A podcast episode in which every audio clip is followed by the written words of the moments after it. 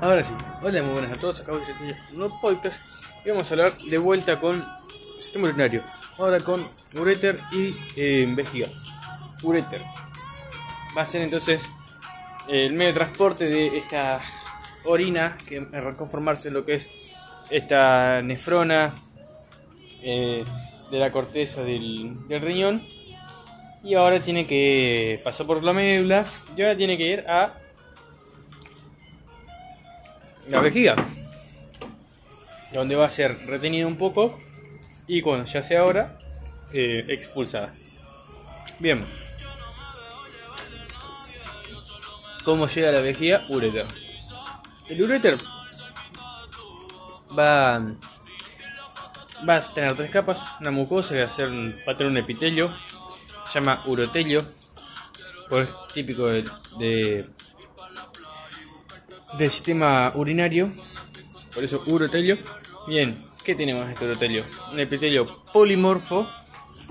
Es decir, células eh, que no respetan un patrón morfológico polimorfo estratificado de no más de 5 capas. O sea, hasta 4 capas capaz. No es un epitelio muy alto. Bien, la mina propia de de todo epitelio, como siempre. No hay su mucosa. Y tenemos sí eh, capa muscular. La capa muscular del ureter es bastante organizada y lo que tiene que es muy, muy, muy, muy, muy abundante. Entonces, vamos a ver una, un músculo organizado y abundante. Recuerden esto para comparar con vejiga. ¿Y cómo este músculo organizado?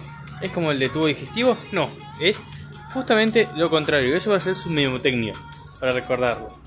Es lo opuesto a tubo digestivo. ¿Cómo era el tubo digestivo? Teníamos un fascículo circular interno y uno longitudinal externo.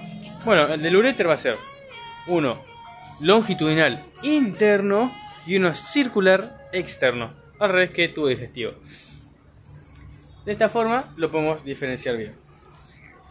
Bien, ahora, última capa después de esta capa muscular que era abundante y organizada en longi, int y circular externa, nos encontramos una adventicia.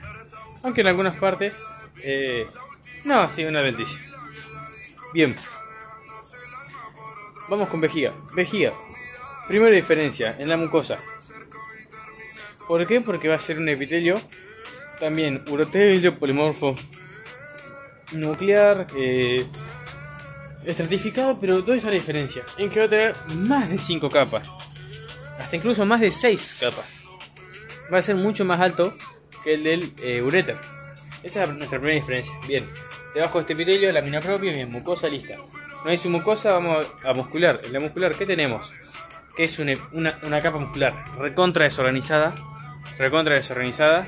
Eh, sí que capaz que podemos ver una longitudinal interna y circular externa como el ureter, pero mucho más desorganizada y eh, no es tan abundante como la del eh,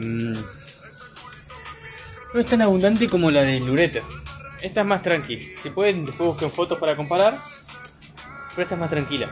Por último, una adventicia. Y una última diferencia eh, entre, vagina, entre vejiga y ureter es que la luz de la vejiga es completamente irregular. Es, no sé, parece que la dibujó, no sé, así nomás y ya está. Y la ureter es un poquito rari, pero respeta cierto patrón. La de la, vejiga no respeta ningún patrón. Y eso, claro, pues está sujeta siempre a, a transformaciones según la cantidad de orina, ¿no? Que va almacenando y va soltando. Bueno, eso es más o menos todo. Eh, espero les haya servido y nos vemos en una próxima entrega.